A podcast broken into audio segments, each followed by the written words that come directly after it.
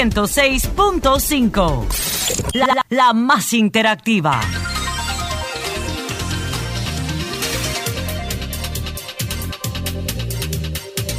7 de febrero, miércoles, mitad de semana. Como siempre, el sol del país. Este es el sol de la tarde. Recuerde que puede sintonizarnos a través de nuestra emisora matriz Sol 106.5, aquí en la capital. En la Alberto Larancuén número 8, donde están los estudios y todas las instalaciones de RCC Media. Y luego toda una cadena nacional de estaciones que en diferentes frecuencias enlazan exactamente todo el país. Los dominicanos del exterior y todo aquel que le interese puede seguirnos a través de nuestras plataformas en la red de internet.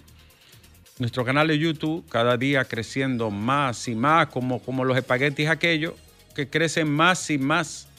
Y también nuestra plataforma en X, que antes era Twitter, Facebook, el más popular, e Instagram. Síganos también a través de nuestra planta televisora Telefuturo Canal 23 y usted estará informado 24 horas al día con la más interactiva que es Sol y con todas nuestras cadenas de emisoras y de redes sociales. Este es el Sol del país. Señores, las informaciones de mayor interés y los hechos que son noticia no cabe duda que la noticia del momento es Haití a la deriva. Y está a la deriva porque ese barco está camino a zozobrar. Cuando a usted le dicen que un sujeto condenado, extraditado, que cumplió condena por narcotráfico, ligado a bandas y a grupos irregulares que se dedican a la extorsión, el soborno, el chantaje, el secuestro.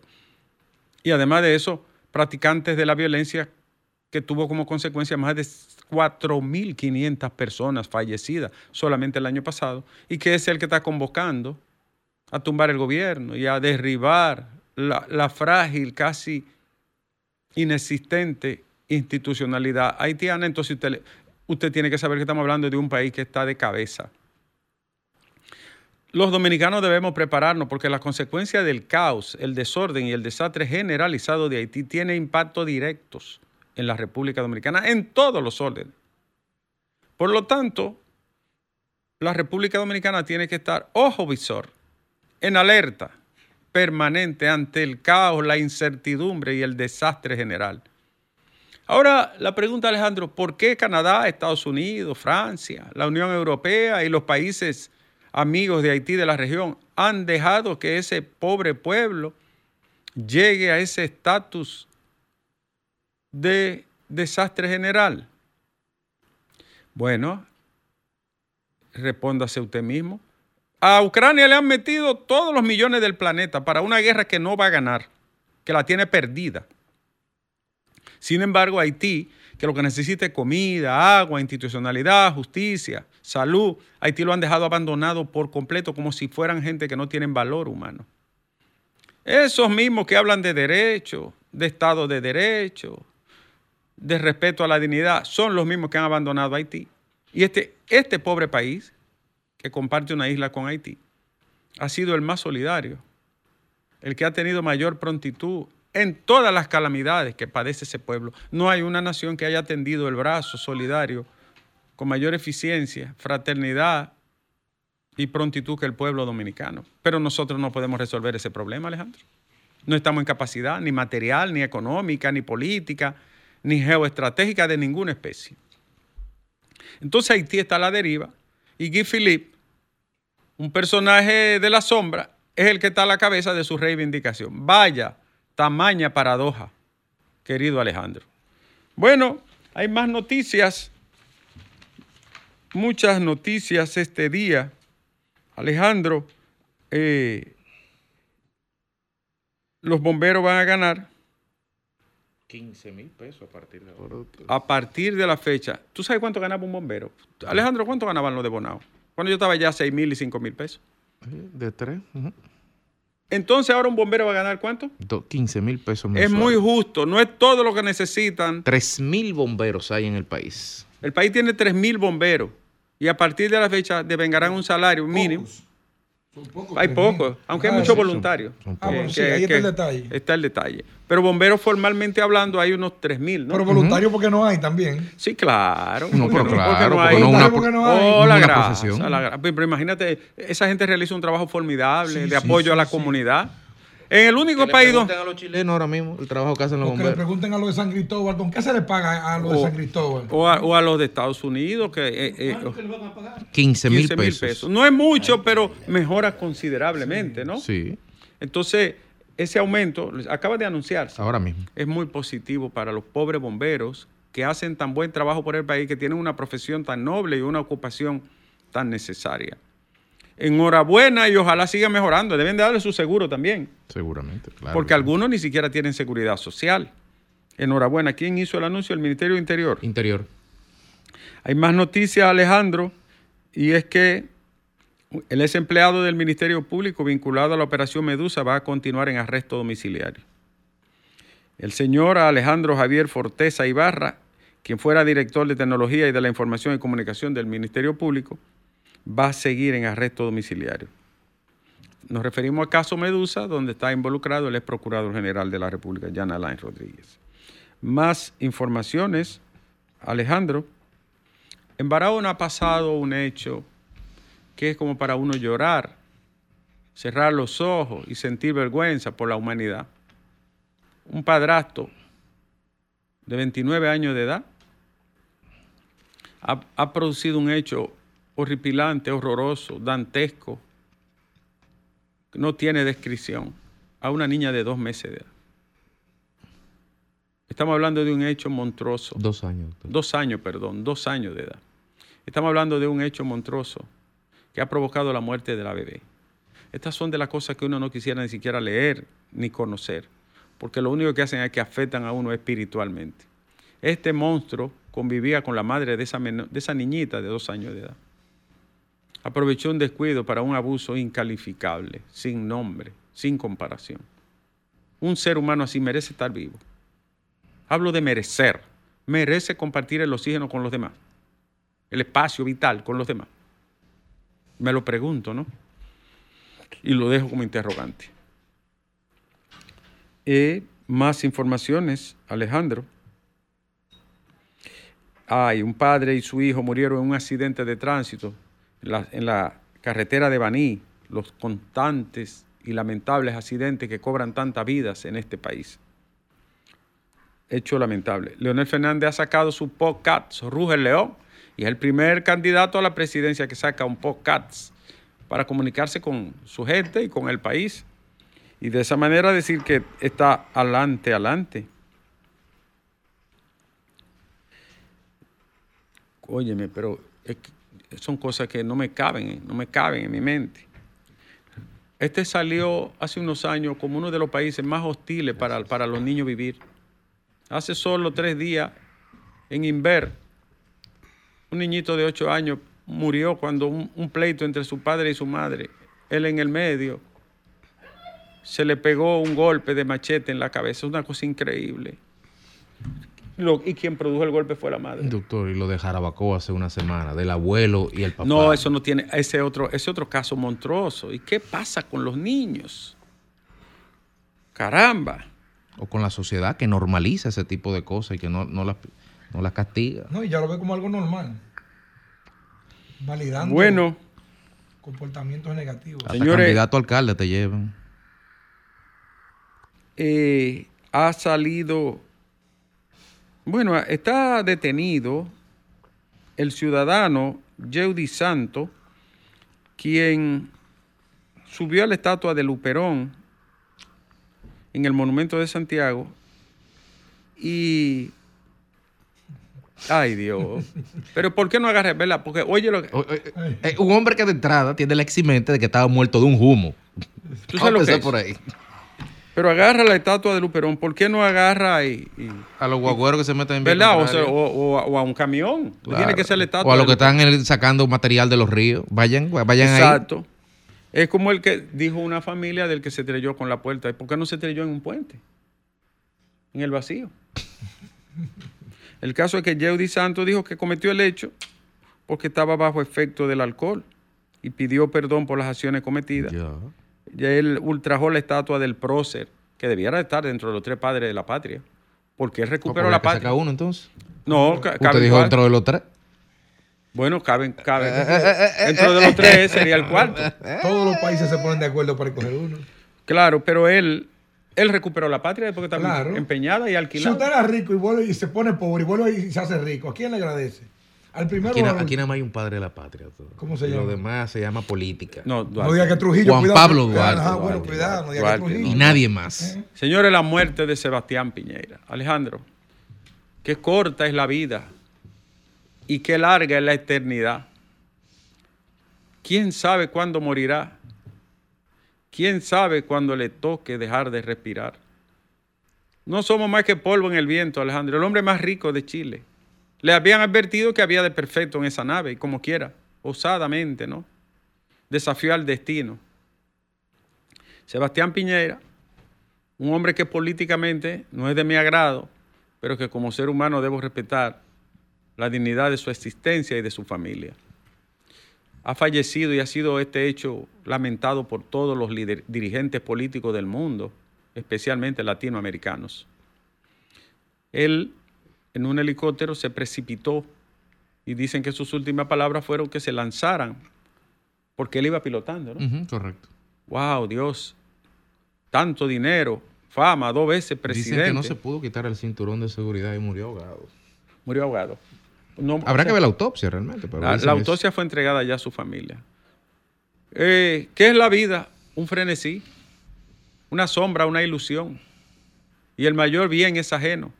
Pues la vida solo es sueño y los sueños, sueños son. Así dijo Calderón de la Barca. Alejandro, somos, somos un sueño nada más los seres humanos, tanto que priva a la gente. Cualquiera se muere en cualquier momento. Dios cuide a la gente de uno, ¿verdad? Y proteja a la familia y a la gente amada. Pero, pero es realmente, lo, ¿sabe lo que somos? Un bostezo, dijo Nietzsche. No, Nietzsche lo dijo peor. Dijo, ¿de qué presume un monito que dura menos que un eruto? Eso dijo Nietzsche. Coño, fue muy duro ahí, ¿verdad? ¿Eh? Realmente duramos poco, Alejandro, pero este hombre, caramba, aunque era un señor mayor, pero, pero muy vigoroso, había venido a este país varias veces, tenía muchos amigos aquí. Tutumpote, todo, ¿verdad? Claro. Y no, habían gente que no, que no eran tutumpotes, que eran amigos de él también. También. Sí, pocos. con- Lo ha lamentado todo el mundo su fallecimiento. Federico Fue presidente dos veces. No, no, no. Yo soy Muy del gusto Licey. por la derecha. Bueno, la izquierda, lo ha hecho, la izquierda lo ha hecho dueño de también. La izquierda lo ha hecho también en Latinoamérica, No, que es para Argentina pensarlo, sí, ¿eh? Que es para pensarlo. Y en Argentina, en Chile, la, la izquierda es una referencia. Bueno. Esa concertación chilena con Bachelet a la cabeza. mira, Bueno, Ricardo Lago, se. Ricardo Lago se retiró del poder con un 86% de aprobación y podía intentar que reformaran eso. se le pasó por la Y no le pasó por y la mente. Bachelet no fue a una mujer, de, de- a una Ah. mujer desde Chile, de ser Pero presidente. Eso, eso no es la gran cosa. No, No, ¿cómo ella es un buen gobierno. Claro que no, no, sí. lo de una mujer. No, no. Ba- Ba- Bachelet hizo un muy buen gobierno. Claro. Sí, sí. Señores, Muy buen gobierno. Lamentable el fallecimiento de este ciudadano chileno, hombre del mundo. Y nada, lo dice la fragilidad de la existencia, la levedad del ser, Alejandro, como diría Milán Kundera, ¿no? Somos polvo en el viento, como la canción del grupo Kansas. All we are is dust in the wind. Polvo en el viento, Alejandro, eso es lo que somos. ¿Eh? Pequeño espermatozoide con suerte, es lo que es un ser humano.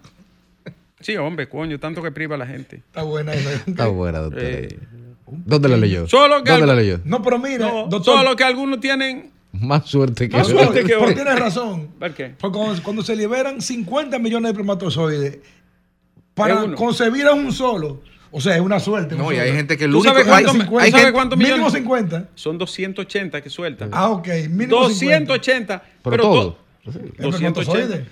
Yo creo que mi papá no, no tiró ni 13. Pero, pero usted escuchaba el cuento del cojo. Déjalo ahí. ¡Cojo, devuélvete! Déjalo ahí. No, ahora, fíjense lo que es la vida, Alejandro, es porque este programa es instructivo también. Para que pueda un solo espermatozoide romper la corona radiante que es la capa que rodea el óvulo para protegerlo como si fuera una capa de vidrio. Para que un solo pueda romperlo y penetrar, tiene que darle todo. Si no existe la O cantidad- sea, no es un hecho individual. No, lo ablandan, No, todo lo ablandan y uno tiene la suerte de meterse. Y Y, si, se se, met- cantan, y si se- meten dos es mellizo. Sí. Ah, es así, viejo. O sea, no es que entra el más fuerte. No, y para que ese espermatozoide rompa la corona radiante, necesita que tenga una enzima en condiciones estables que se llama hialuronidasa. Con Z al final. Y, y- y si esa eh, enzima no está en capacidad, aunque sea bueno el espermatozoide, no rompe la corona radiante y fertiliza el óvulo. Coño, pero Dios hizo ¿Y el entonces mundo. por qué hay gente Somos que- perfectos casi. ¿Y por qué hay gente que cuando lo está haciendo escondido o indebidamente lo hace tan fácil? Dígame entonces. Porque como dijo Facundo Cabral, solo se necesita un minuto de silencio y un segundo de descuido. ¡Pah! Ahí viene el muchacho. Entonces, creo que dimos una cátedra, ¿no? Sí, Usted, sí, usted, sí, usted. sí, Sí, sí, sí. usted. La verdad es que el acto de la fecundación es hermoso. Salir toda esa cantidad de espermatozoides. No, pero el placer lo que dura es una meseta de 10 segundos. Ahora, ese hecho. No, no, doctor. No, no, no, no, no, No, lo minimice. no, No, no, lo no, hombre, es una minimice. meseta de- Doctor, si, es- si es- Hay un roedor si que es cierto que sí, que Hay hay, muchas cosas. 10 segundos, hay otro que Hay no. Hay un roedor que se llama topillo en Australia, que así se parece al, al ratón, pero es grande. El topillo es el ser viviente más infiel del planeta. Eso es pup, pup, pup. Y entonces hay muchas topillas, hembra. Sí. Y hay pocos varones. Más pilla que Y Entonces topo. él es pa, pa, pa, pa, vuelve atrás, pa, pa, pa, pa, allí, pa, pa, pa, no descansa y no dura casi nada, se muere. se tiene que morir porque que no tiene descanso. Yo quiero ser un topillo. entonces. Entonces- No, no. Eh, Tú sabes lo que decía la, la ciencia en sus investigaciones. Agarraron un topillo, le removieron eh, eh, la célula matriz, el núcleo, ¿verdad? De donde está la zona de, del placer, allá donde, donde está la, la dopamina, el núcleo caudado. ¡Pah! Se lo tocaron y convirtieron el toquillo en el más fiel del. Ay. Ni miraba a, a- a la mujer de toquillo. No de idea. Para que lo No de idea. Para que tú lo Pero no de idea. Porque ¿Qué es lo que somos los humanos? Bioquímica. Los humanos somos química, cerebro. Héctor Guerrero lo convenció. o no, eso es lo que somos los seres humanos. Si no hay dopamina, no hay gusto. Sin ese. ¿sí? Si no hay serotonina, no hay ánimo. Si no hay oxitocina, no hay amor, afecto, cercanía. Los seres humanos somos química. Dios hizo este mundo, Fafa, aunque te duela, coño, de Química manera, física. de manera perfecta. Los que lo dañan son los ladrones y los sinvergüenzas, pero el mundo es una cosa maravillosa. Sobran aguiluchos. Y lo pues. grande es que esa sustancia de que está hecha la vida está presente en todo el universo. Tú agarras un planeta, un asteroide, un cometa Pero y, si es bio- bioquímico no puede estar fuera del entonces- y planeta Tierra. encuentra todas las sustancias que hay aquí. Ah, los elementos. Ni- Nitrógeno, base nitrogenada, proteína, Claro. eh, ácido fosfórico. Tú lo encuentras todo lo orgánico, eh, carbono, hidrógeno, oxígeno, lo que, da- lo, que, so- lo que es la vida en sí. Y eso está presente en todos los Entonces, planetas. la partícula de Dios, ¿eh? ¿de qué está compuesta? El bosón de Higgs. El bosón de Higgs. ¿La ¿No partícula has de escuchado la qué? teoría? Sí, claro. ¿La partícula Claro. de qué? De Dios. El bosón de Higgs. Lo que pasa es que descubrieron una, una partícula más pequeña y más eh, recóndita que el electrón, que el protón, que es más que el neutrino, que es lo más pequeño como en expresión de la física eh, eh, de magnitudes microscópicas, cuánticas, y le llamaron la partícula de Dios, porque es determinante, pero no se conocía. Pero eso en el mundo del cuántico, no de la física cuántica, Física cuántica. no de las magnitudes medias, ni, ni de, las, de las grandes dimensiones celestes de la física de Newton, ni siquiera la de Einstein. Eso está en otro nivel, allá, más allá de lo que se denomina la proyección de los horizontes.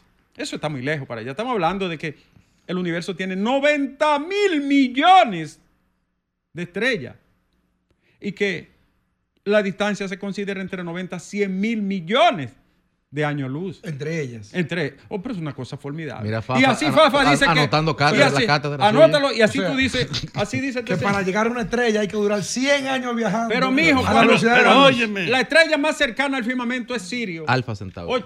Ve, que está ahí mismo, 8 mil años luz. Es decir, hace 8 mil millones de años que ya esa luz pasó y tú la estás viendo ahora. La estás viendo oh, ahora. pero esto, esto es formidable, Alejandro. Es más, Antonio me va a pagar para que venga a hablar de eso. Pero nada ¿qué es más lo que tú dices mío?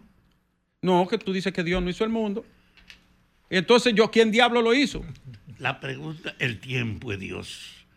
13.500 millones de años para dar en este resultado. Bueno, tú estás hablando de la edad del universo. Ya ni siquiera son esa edad. Acaban de decir que son Ah. 14.200 millones de 14.200. años. Lo subieron. Lo subieron. Entonces yo te Lo digo, subieron. Cambiaron de reloj. eso dice que Dios es el tiempo. El topillo. Coño, mi amiga. Empezamos por ahí en ¿Tú el espermatozoide. ¿Tú sabes quién me está oyendo? Y en el gusto, sin ese, que sabes quién me la conversación. Aspirante a regidora de la circunscripción 1 de Santo Domingo Este. ¿De qué? Yesenia Yesenia. Núñez. Ah, Sí. ella dice que ella... No que la política que le- que no, es su- un- no es humor. No, No, es humor. no Ella- risa, ¿Tú sabes lo, que ella me, sabes lo que me dijo? Que su mascota es un topillo. ¿Qué? Ay, ay, ay, ay. Vamos a seguir con la noticia, señores. Vamos a seguir Yo lo con la estoy noticia. dejando, hay que trabajar. Eh, uy, me está llamando mi jefe. Este jefe mío, mi jefe. Fue mi jefe, ¿Quién, Domingo? Fernando Hasbun. Fue mi jefe. Y bien que me pagaba. Todavía yo voy a ver si le digo, no hay incentivo. Dice, no, pues ya tú no No trabajas queda aquí. nada viejo por ahí. No, me dice, ya tú no trabajas aquí. Entonces, ahora el mejor jefe que yo he tenido es este. Y doy sobre la madera, Alejandro. Toco madera. Entonces, señores, salió hoy la, la- la encuesta Panorama. Eso tiene, eso tiene un reperpero grandísimo a medio país. Eh, Feli está que anda con el periódico abajo de las axilas.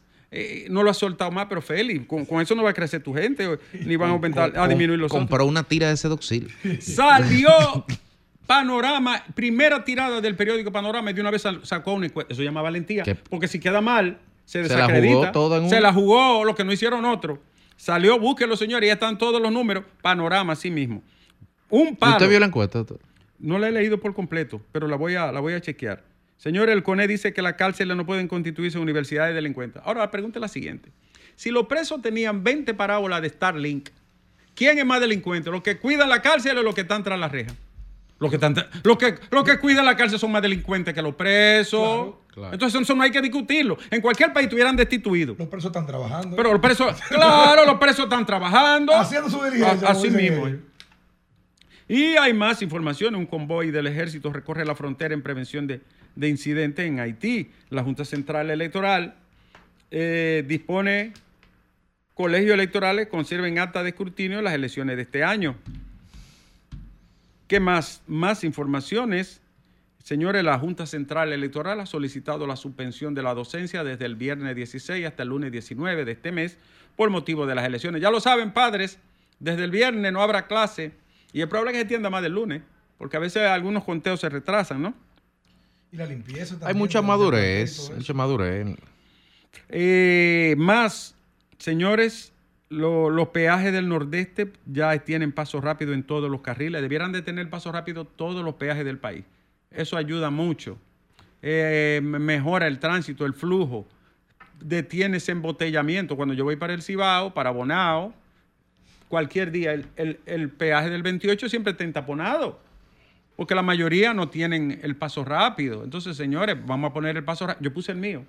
Yo lo puse también. Yo lo puse. Usted lo puede comprar donde quiera. Lo puede cargar por WhatsApp, lo puede cargar por transferencia, lo puede cargar con tarjeta de crédito. No hay ¿Sabe- excusa. ¿Sabe, De- qué, sabe qué- qué hay que hacer con el paso rápido? Sí. Hay que hacer una, una campaña de reeducación, porque en principio hubo muchos problemas con el tema de la recarga y que luego no, no aparecía el dinero.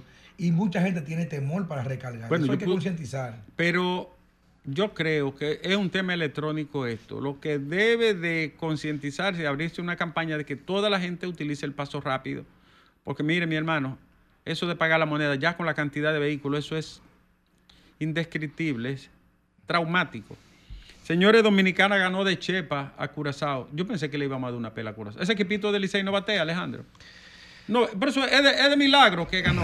¿Y por qué no fueron Pero otros? ese equipo no es tan flojo como parece. eh, eh, Pero no batea. No, Pero ¿y por qué no, no fueron equipo otros? Curazao, Ah, Curazao. Holanda. Digo, es Es el Holanda. mismo equipo que ha jugado de Holanda también. Ese Son- equipo es son- duro. Son duros. Sí. El presidente de la República dijo sentirse consternado y apenado por la muerte de su amigo Sebastián Piñera. Leonel Fernández, en igual tono, dijo que lamentaba muchísimo el fallecimiento de que también era su amigo. Pancho Álvarez dijo que utilizar los fondos públicos para promover un, candidato a la presidencia exhibiendo su imagen es una violación a la ley y al decreto 124. Más informaciones, Alejandro. Ahora que se habla de la cárcel y de las parábolas, la verdad es que este es un país, ni tres patines eh, eh, puede describir este país eh, en términos del humor de- y, y de la, y de la vagabundería de esta nación. Tú sabes lo que los presos en la victoria tener 20 parábolas y eso tener de que una administración.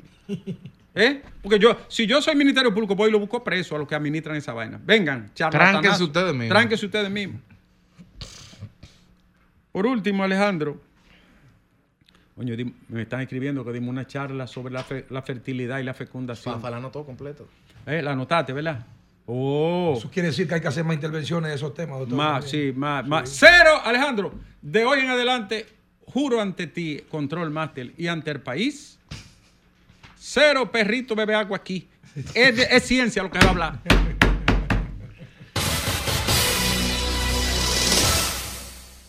Sol 106.5, la más interactiva.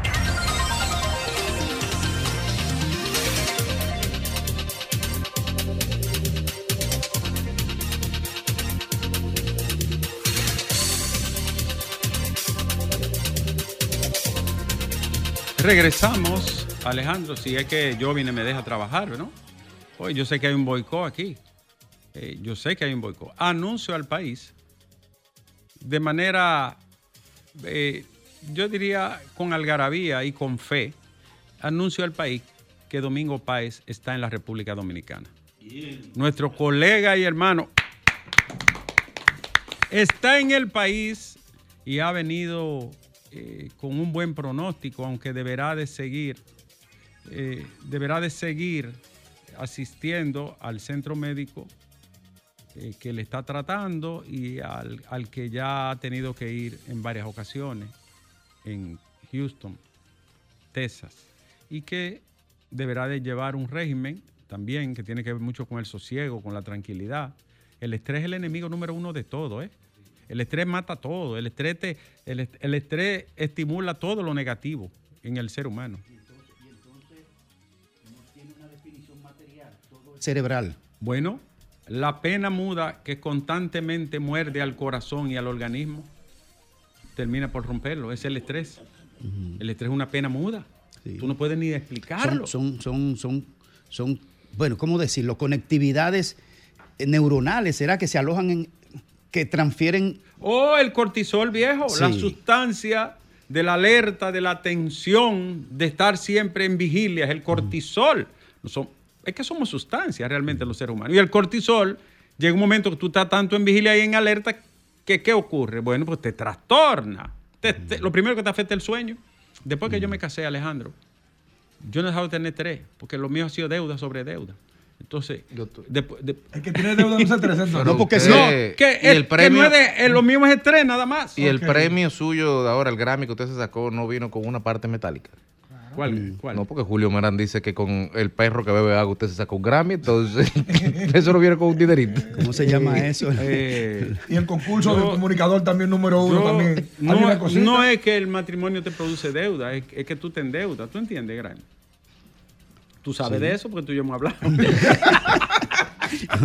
Uy, ¿Qué lo ustedes que- creen? lo que tenemos muchachos estudiando fuera. Ojalá llamada, doctor, la- la gente tiene No, que, que hablar. vamos a hablar con la gente.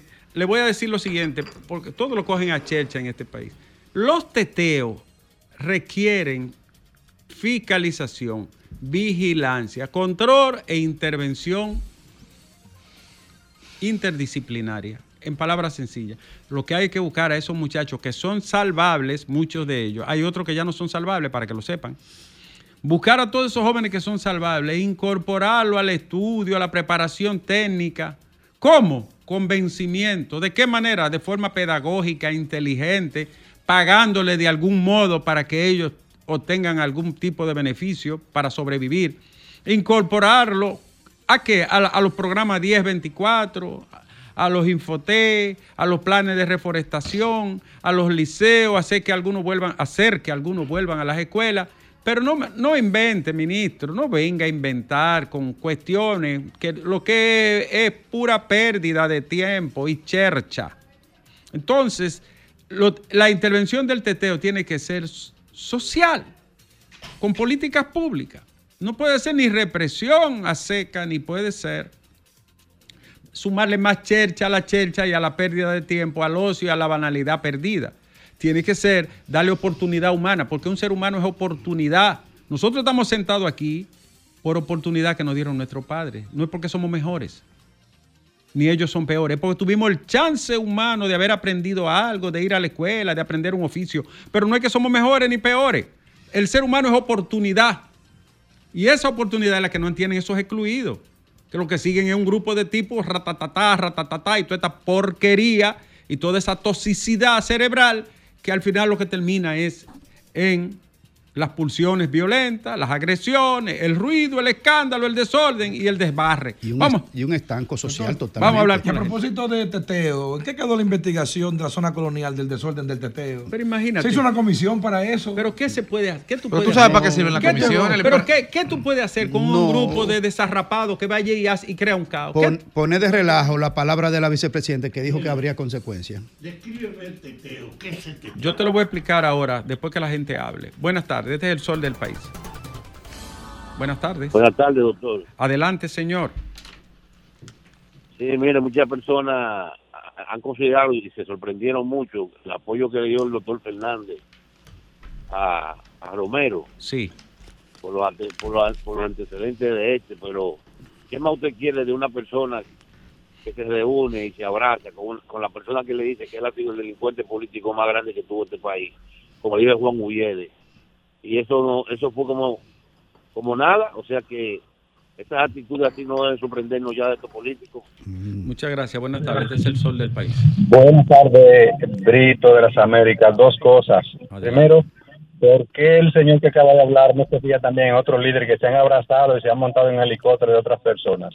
Y segundo, y segundo, yo he leído titulares crueles, Sí. amargos, Wow. duros, pero no como el que leí hoy. No, no, no. ¿Qué no. usted cómo puede hacer con una persona de esa naturaleza? No, no, no, no, no, no, hermano. Eso no tiene, eso no tiene comparación, raciocinio. Uno no encuentra cómo, cómo entenderlo, explicarlo. Uno no quisiera haber, nunca haber leído eso. Buenas tardes. Buenas. Hola, hola, hola. Baje el volumen, por favor. Sí, Ahora sí. eh, estaban hablando de Julio Romeo, Sí. pero eh, no, no restauraron a Pepe Goico. Eso debe dar más vergüenza. Muchas gracias. Buenas tardes. Oye, oye, cómo yo- oye, oye cómo se defienden uno y Eso- otro. eso- La bola uno con otro. Eso es toma y daca. Bueno, hay gente peor que Julio Romero en los tres partidos.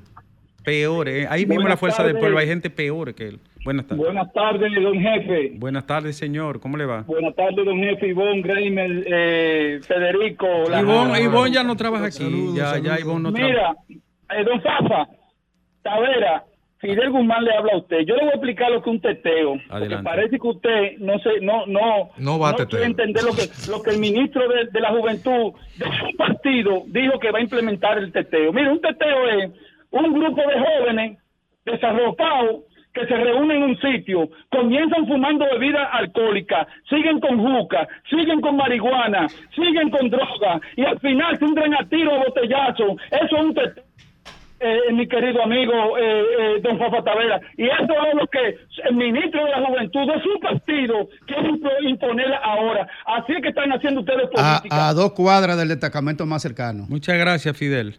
Te describió el teteo clarito ahí. Este es el sol del país. Adelante. ¿Cómo estamos todos? Bien, gracias. Ay, no me diga que se cayó tu llamada. ¿Está en el aire? Llame de nuevo, querido, que se cayó. Buenas tardes. Sí, Mira, Merandi aquí de los Guaricanos. adelante. Mira, Ricardo, me gustaría que la clase política, ahora que estamos en, en campaña, ese tipo de cosas, Sí. asuman el problema del tránsito como algo prioritario, porque verdaderamente, don Ricardo, aquí hay una maleducación vial Bastante y una mala. falta de supervisión de las autoridades y eso nos lacera a todos los dominicanos que nos transportamos en la calle. Atención, atención. la Ese es un tema de, para mí es un tema de, de, número uno, de agenda nacional y de, y de política pública, ese desastre del transporte. Y lo único que nos salva es un gran tren. Nada va a resolver el problema. Un gran tren de calidad y abarcador que atraviese la ciudad y llegue hasta, hasta el aeropuerto y que y siga recorriendo la ciudad. Buenas tardes. Buenas tardes, doctor Nieves. Buenas tardes a todo el equipo. Buenas tardes, país. Buenas tardes. Miren, señor. ahora que se aproxima las elecciones el 18, el próximo domingo, 18 de febrero, Sí. doctor, yo quiero hacer un llamado. Este país necesita, porque usted ve que hay muchos regidores, muchas cosas, hay regidores que están aspirando que no conocen ni siquiera la ley municipal, pero los partidos también no, no enfocan lo que es el poderamiento y involucrar la lucha comunitaria de los sectores. Eso se está yendo, se está cayendo. Y yo hago el llamado porque necesitamos estar involucrados en la educación, en el arte, el deporte, la salud de nuestra comunidad. Le habla Miguel Fernández y hago esta, este llamado para involucrarnos y que los partidos cambien el paradigma. Gracias, querido. Ahí está Miguel Fernández. Todos los Fernández son buenos. Buenas tardes. Buenas Nancy tardes. Buenas tardes. Algunos sí. Adelante, buenas tardes. Buenas. Adelante. Federico, A su orden. para ti. Oye, te está ganando que los santiagueros te declaremos persona no grata. ¿Por qué? ¿Y qué me voy a, y qué me voy a perder con eso? Dígame.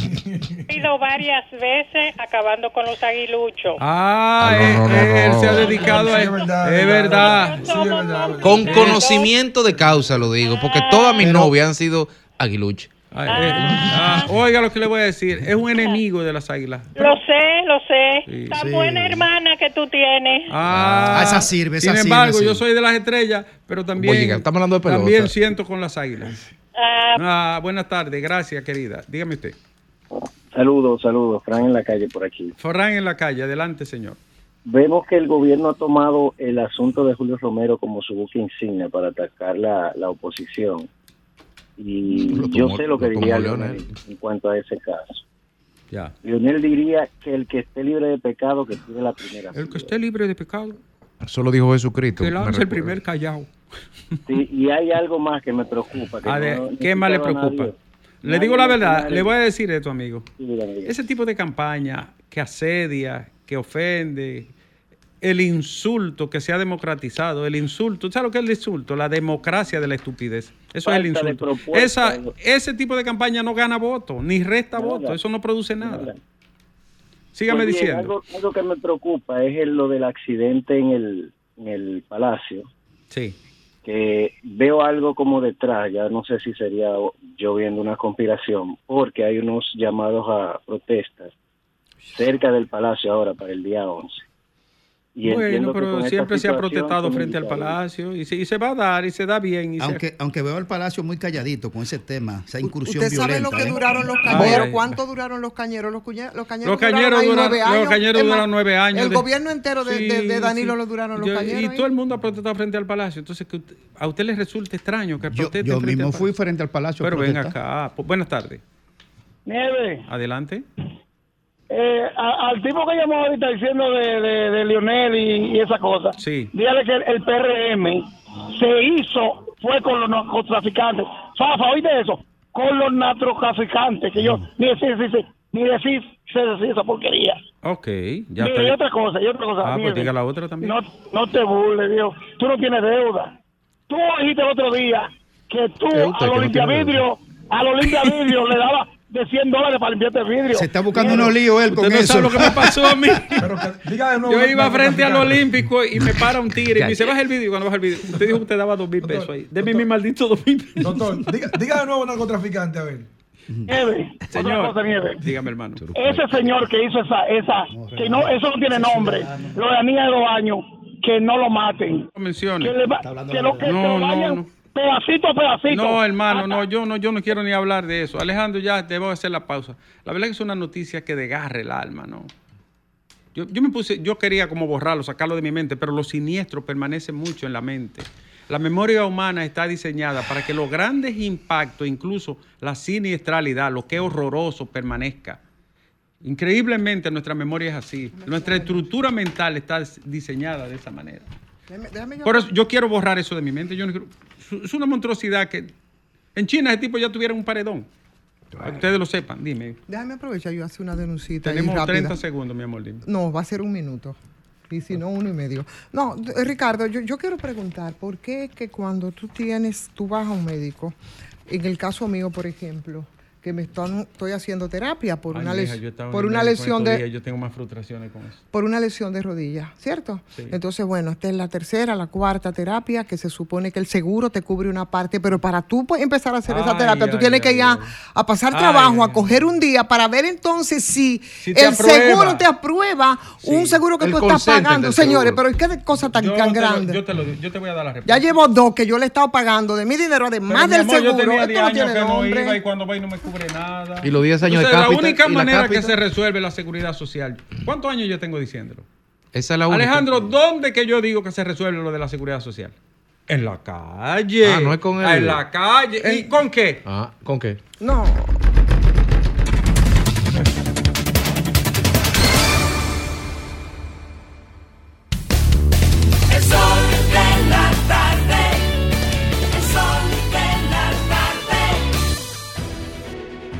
Sol 106.5, la más interactiva. Una emisora RCC Miria. Sol 106.5.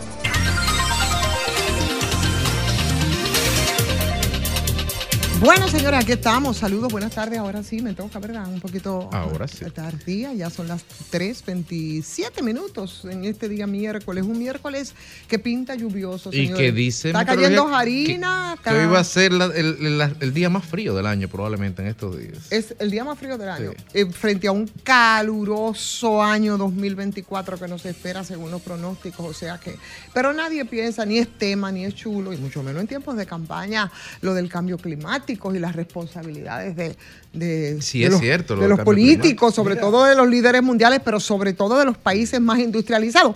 Eso no es un tema, ni es una preocupación, porque eso no es Y debería nice, preocuparnos. ni es ni da like. Entonces eso no preocupa. Y sí es preocupante. Mira, en la ruta que estamos nosotros, en el trópico, o sea, en el Caribe donde estamos, que estamos prácticamente a, a la, a la- a la izquierda de, de la zona donde se producen más huracanes, tormentas, ciclones y todo, de, de todo el globo terráqueo, a nosotros sí debería preocuparnos lo que pasa con el mundo y con el cambio climático, porque nosotros somos los más afectados. En vez de tener tres tormentas, tenemos 25, dos huracanes, 10 huracanes, todo el tiempo es bajo el ojo del, Por del supuesto. huracán. Así, estamos sobre el ojo del huracán, debajo del ojo del huracán. Pero Hay- hay un- también hoy, tema ahí. Graimer, información es también que hay lluvias y polvo. Los polvos saharianos vuelven sobre nosotros.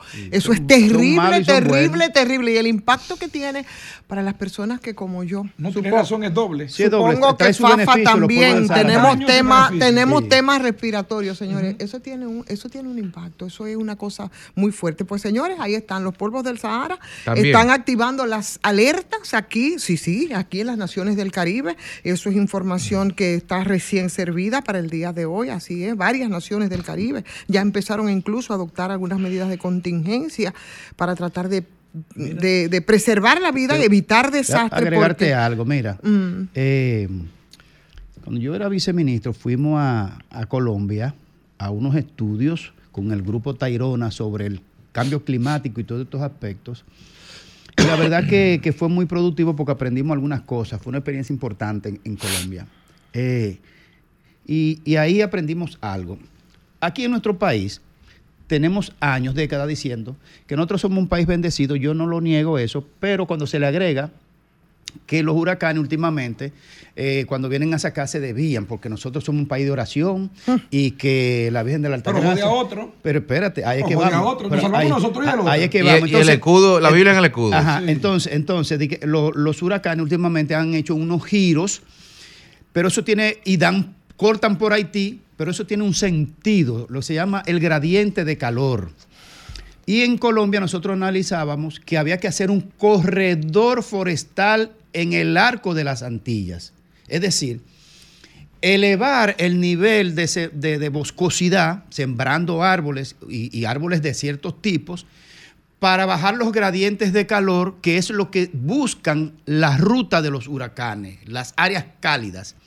Por eso es que últimamente, puede haber otros factores quizás, pero los huracanes nos, nos bordean y cortan por la parte más sur y, y- y salen de, y co- cortan por Haití. Y eso tiene mucho que ver entonces con la deforestación de Haití y tiene mucho que ver con nuestra capa boscosa que en las últimas décadas hemos mejorado nuestra capa boscosa y nuestra capa vegetal. Bueno, Por lo tanto, hay que enseñarle a esta generación completa que muy bien que oremos por este país, pero sembremos árboles, que también es importante. El cambio climático eh, va, eh, tiene- va a tener un impacto tan serio que ya se está viendo, previendo la posibilidad de que los huracanes, porque vendrán con mayor fuerza, eh, sean categoría 6, que hasta ahora era categoría 5, ¿no? Devastadores. Nosotros tuvimos a David, que fue categoría 5. Que todo está subiendo. Pero ya tú te puedes imaginar, o sea, la fuerza, la velocidad, todo eso va a aumentar No precisamente. recuerdo a esto. dónde vi, dónde vi la información así, así rápido, pero vi sí que se estaba analizando darle la categorización a los huracanes. ¿Por qué?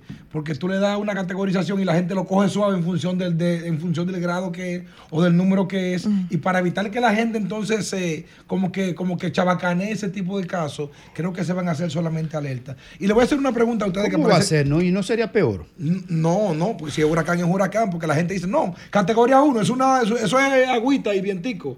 Y así que dice la gente, y, este pero- país, no, pero- y salen a beber romo. Hermano, la gente salió a beber romo en una pandemia Sí. planetaria. Sí. Tú hablarle de un huracán a la Oye, gente. oye, oye, Vete de eso. Yo creo que ha habido descuido en el manejo comunicacional de lo que hacía el COE cuando se fundó el COE. Descuido comunicacional en este gobierno. Pero terrible, No terrible, terrible. Wow. Sí, pero el COE, oye, oye, menos nosotros. Onamed, no, Onamed siempre es muy responsable. No, no, pero el COE como conjunto. Ya, porque, sí. porque yo recuerdo que aquí, que con, con cualquier lluvita, lluviecita, se iba un montón de viviendas, se iban un viaje de gente muerta, la gente se ahogaba. Y el COE fue resolviendo eso poco a poco. Y teníamos casi control de la, de la movilidad de Mira. gente en riesgo. Y se habilitaban los centros, se habilitaban las escuelas, se habilitaban las iglesias. Caramba, y bajamos mucho los niveles del Sí, desastre. Y de, repente en los últimos años se ha vuelto una porquería. Pero, eso. un, un amigo me Pero decía- ustedes mismos dijeron hace 10 minutos las razones por eso, porque eso se han hecho sobre la base de protocolo preestablecido. Sí. Cuando tú tienes, como pasó en la última lluvia de noviembre, que en un solo día cae el 37 o el 42% del agua que cae en el año en la capital, Sí. no hay capacidad de manejo de eso. Pero, Olvídense- pero eso fue ustedes se 22. están quedando en lo que, bueno, la- los, los organismos aquí que tienen que intervenir frente a los eventos, porque eso sí son verdaderos eventos, porque nadie los planifica, pero yo creo yo, a- hay que hacer esa mirada amplia respecto al cambio climático como, como tal, respecto a la responsabilidad, respecto Pero al y- impacto económico y social que tiene pero cuando a tú hablas de escala cambio, global, lo que habría las que, lo que habría que ver, Mm. eh, porque lo del cambio climático, la discusión de fondo es Los si es antropomórfico o no. Mm. O no, antropomórfico ¿O no es qué la palabra. tanto es lo antropomórfico? ant- pero bueno, es si, es, Sí. si, si somos nosotros como seres humanos los corresponsables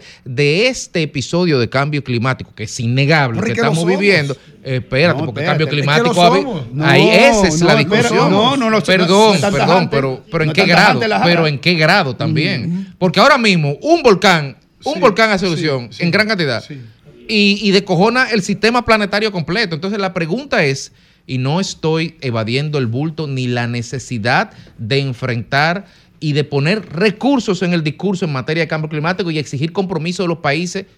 Ustedes vieron Lo que quiero decir es, si, si realmente el origen de esto es humano To- totalmente o humano. si es simplemente Pero el, ustedes el vieron, ciclo o sea, natural del ¿cómo- planeta. cómo se No, regeneró la no Tierra lo con sé. la pandemia? Ah, no, No no, lo sé. ¿Y no absolutamente. lo vieron? No se regeneró ¿Cómo se regeneró la Tierra con la pandemia? no, No, no, claro no, que no. sí. Ven acá, pero No, la no, no. ¿Cómo Hubo- se hubo- regeneró espera, hubo- la hubo- Tierra? Hubo una hipérbole con Eh, eso. Hubo no, una no, hipérbole no, no, comunicacional no, con no, eso. no, no, Espérate, eso es pero real. óyeme, óyeme, eh, real. ¿cuál es el sentido? ¿Cuál es el sentido y para qué entonces se reúnen los principales países del mundo en unas en unas cumbres que más bien es como una cherchita Para lo que son todas las cumbres, para beber romo y salir con una- en la Lo noche. que son es como unas cherchitas con merienda. Yo puedo, Mm. yo quiero ser más cuidadosa porque yo, imagínate, yo una señora ya de edad. Bueno, y no con estar hablando también. a- Así en esos términos, ¿verdad? yo sí lo pero, digo, pero, señor, pero espérate, déjame terminar la idea, Félix, por favor, Dale. gracias. Entonces, eh, óyeme, tiene que ver el tema del cambio climático con el tema de la contaminación. Claro. Evidentemente. Evidentemente por una afirmación por científica, eso- sí, hombre, pero por eso, Espérate, por esto eso- es pero, científicamente es que se ha dicho cómo nosotros debemos bajar tú, todo el monóxido que se derrama y que se derrocha y que está afectando científicamente se ha comprobado. Por eso Sí. se anuncian una serie de medidas que al final nadie cumple porque eso entonces tendría, y ahí es un tema de impacto económico, Mm. El no costo. solamente en términos de la gente, sino de esos países Sí, industrializados, señores, es que- que, son los que tienen que poner la primera piedra y no pasa es que yo quieren vine está poniendo un punto. Mira, Sí. lo que pasa es que yo no, yo vine Que está no estoy siendo negacionista, Eh, ojo. exacto, no es ser negacionista. no, pero sí. a la- No, pero, pero no. escucha, escucha. Hay que explicarle a la gente que en el pasado, cuando no existía sobre la, humanos sobre la tierra, el desierto de Sahara era un territorio tropical con Hace con- 5.000 años. con mares, Hace con 5.000 mares, años. con mares y lagos. Y ahí había una vegetación abundante y no existía el ser humano. Lo que hay que decirle a la gente es que sin la existencia del ser humano hubo congelamiento planetario y hubo des, des- des- Pero hasta el otro día hubo una pequeña edad de hielo. sin haber seres humanos en el planeta. El planeta en su vuelta alrededor del Sol y el Sol y el de la- de la Sol naturaleza. alrededor de la galaxia es impactado por un montón de efectos radioactivos que pasa por ciclos de la galaxia y del Sol y demás, del sistema solar, que sin el ser humano intervenir se altera el clima. Ahora, que las emisiones de los asuntos de carbono y demás ciertamente impacta y podemos dañar y por eso la capa de ozono se le abre un agujero. Pero, ¿dónde, está, na- ¿dónde está el desafío? Por ejemplo, si lo queremos ver antropocéntricamente y si lo queremos ver de los intereses económicos que hay a favor o en contra de este tema, yo te voy a poner un caso que es Realpolitik. Aquí mucha gente habla de China, China, China. Pues miren, China tiene 1.400 millones de personas y los chinos estarían felices de que el casquete polar se deshiele por completo para ahorrarse 14 días de viaje. Sí, sí. Entonces, cuando tú tienes una realidad económica que- de ese sitio, los rusos quisieran que el Ártico se deshelara y los norteamericanos quieren que el Por- Ártico se deshiele Por también eso, para Feli, por economizar eso, tarifa. por eso es muy difícil tú poder entender el impacto que tiene en la economía el tema del, del cambio climático sin tomar en cuenta la globalización. Correcto. Necesariamente tiene que hacerlo.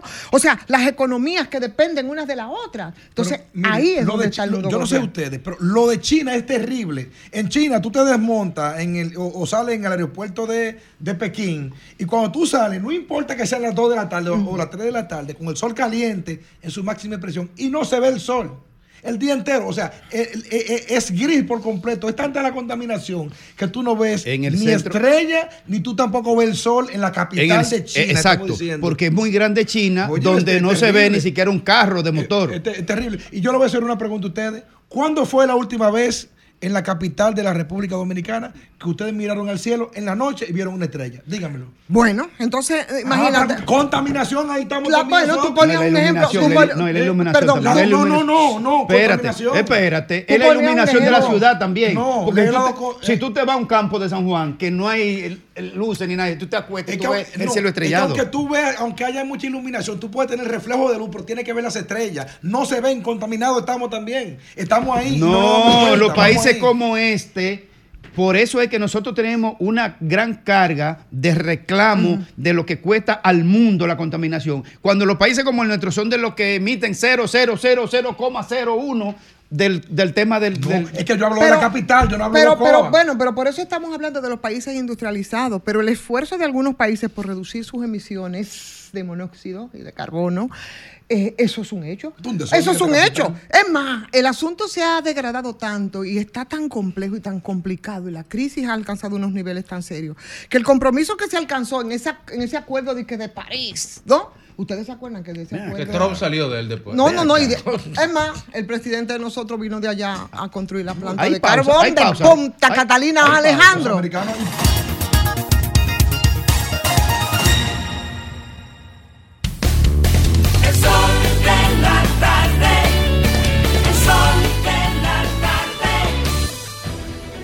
Sol 106.5, la más interactiva. Una emisora RCC Miria.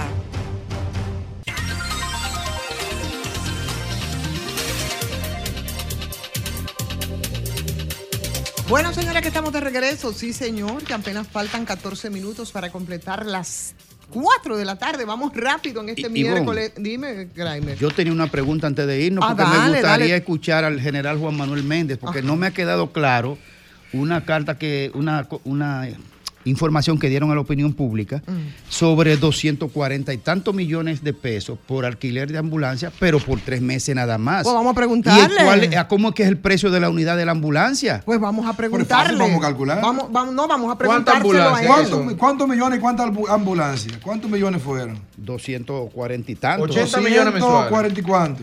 43. 243 Busca la información ahí, millones, ¿no? Por el Federico, que problema. tú la No, no, tenías no, ahora pero vamos, ahí. vamos a contactarlo para ver si él nos puede explicar, ¿verdad? Porque la verdad que no lo entiendo, Por primo. 80 días. Ujú. Sí.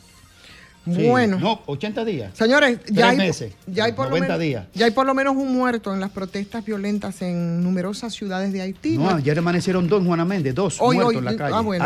Sí, bueno, uno amanecieron, de la protesta de ayer amanecieron dos tirados en un puente de Juana Méndez. No es para menos, se espera mucho más. La situación es bastante complicada, eh, muy compleja para Haití. Muchos dirán, bueno, pero ¿y qué pasa? ¿Por qué hoy, 7, 7 de, de, mm, febrero? Eh, ¿Por qué hay tantas expectativas? Si en Haití es un país que vive con una crisis eh, que arrastran desde hace mucho tiempo. Bueno, simplemente resulta que hoy se supone que debe cesar el gobierno de facto, ¿eh? porque es de facto. por otro que pretende también ser de facto. Exacto. Sí, porque tampoco no es que vamos, vamos por un camino diferente. Entonces, ahí está. Ahora, eh, re- retomando la pregunta que hizo Nieve al, al- al comienzo, ¿qué, ¿qué nivel de irresponsabilidad ha tenido la y de cinismo y de hipocresía ha tenido la comunidad internacional, el caricón tanto, tanto que hablan, la ONU y todo el mundo? Porque este hombre, yo puedo entender con la muerte de Moïse la salida de Henry, la, la- la- la ficha de Henry, como algo transitorio.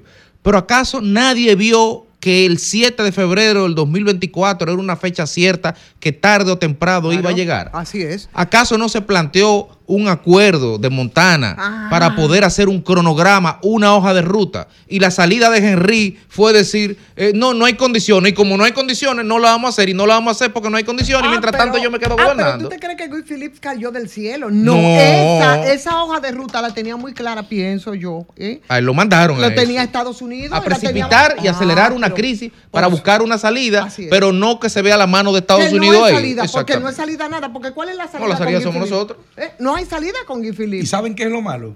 Como me dijo un amigo haitiano, que Haití está tan desesperado que cualquier cosa que la gente pu- pudiese pensar que una solución se agarra a lo que es un tizón caliente. Eh, el- Es el voto de la desesperación.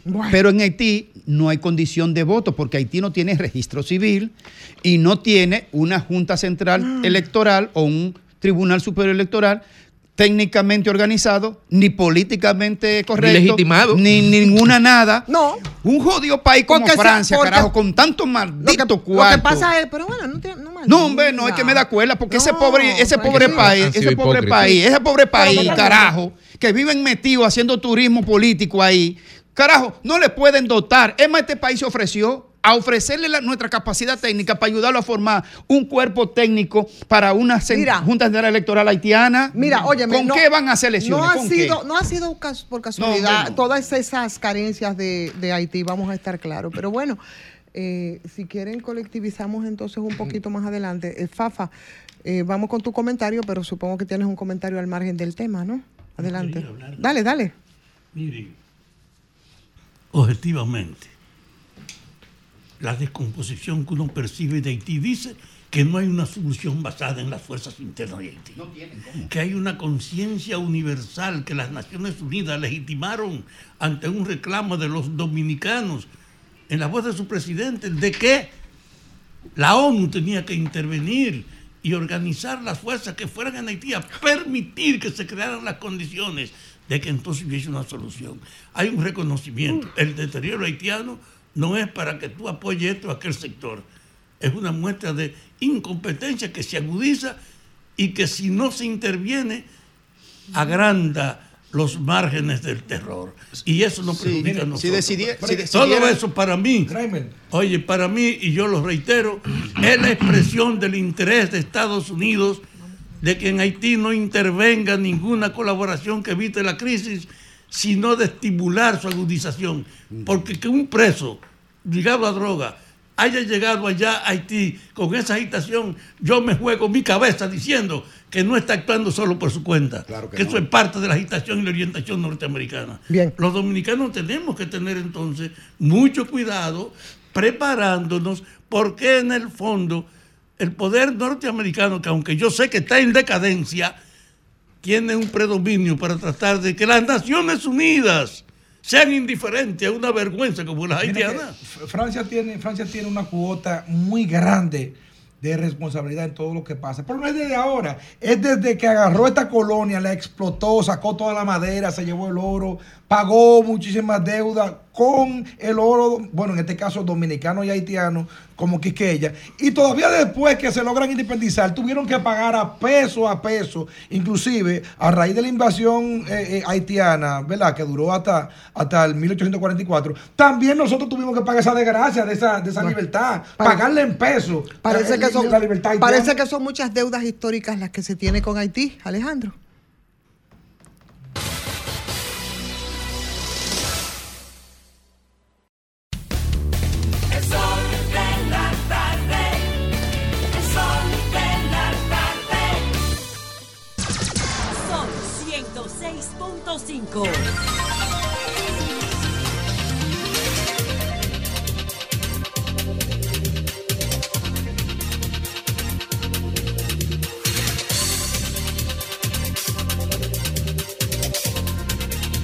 Bueno, señores, aquí estamos, faltan siete minutos, siete minutos nada más para que se completen las cuatro de la tarde, Fafa Taveras, y por supuesto ahora es momento de escucharle en su comentario del Bien. día de hoy. Antes de mi comentario, yo quiero simplemente compartir la buena impresión que me ha dado ver el primer ejemplo del panorama.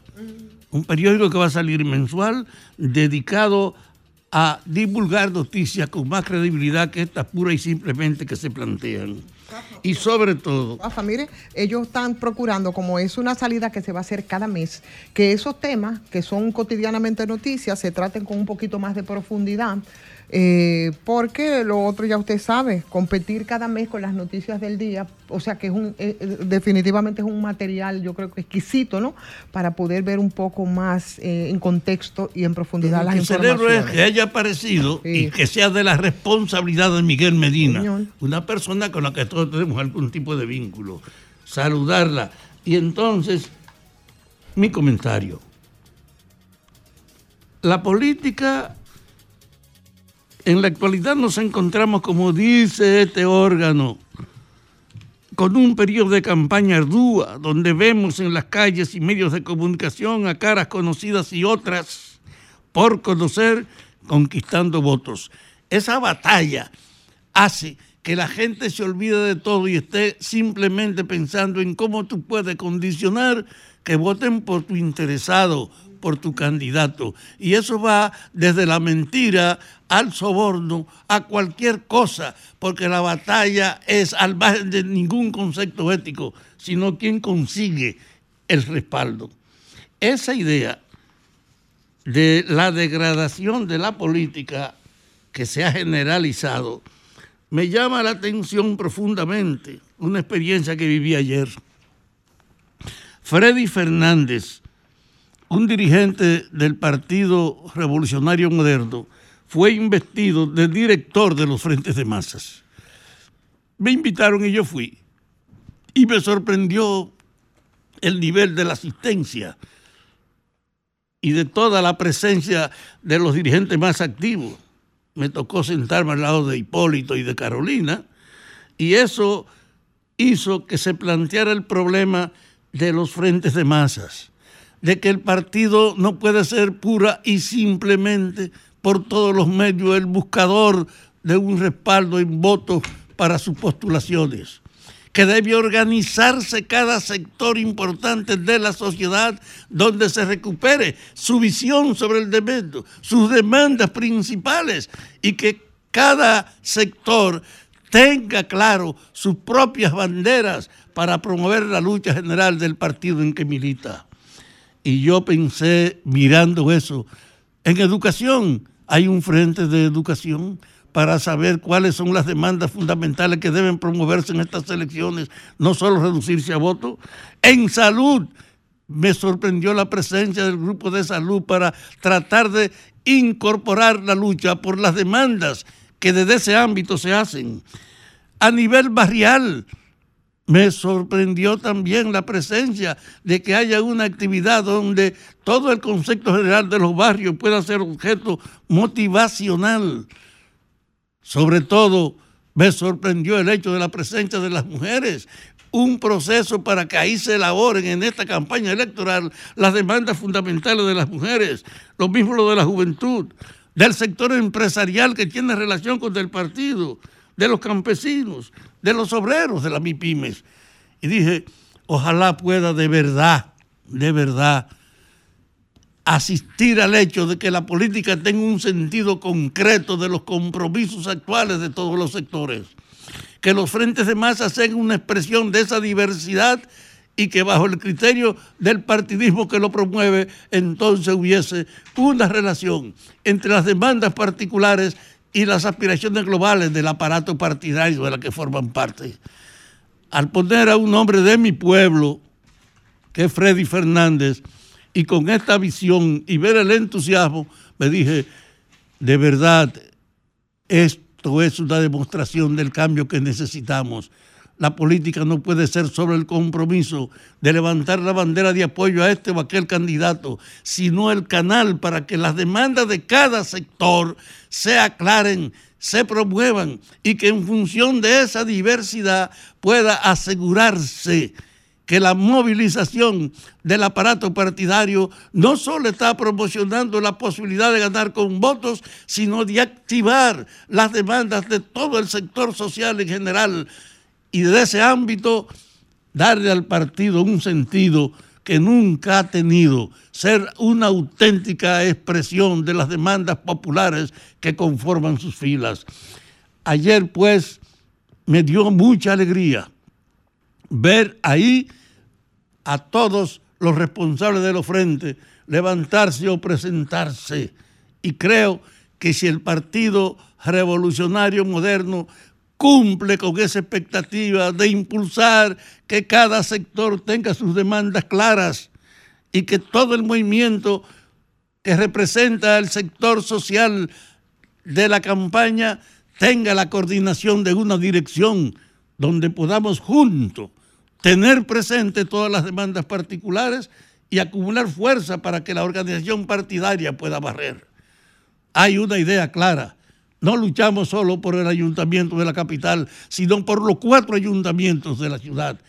Y por ganar una mayoría ahora en estas elecciones en todo el país de los principales centros, porque efectivamente, en la medida que concentramos nuestra atención en problemas concretos, hay más posibilidad de desarrollar el concepto de servicio de nuestra política.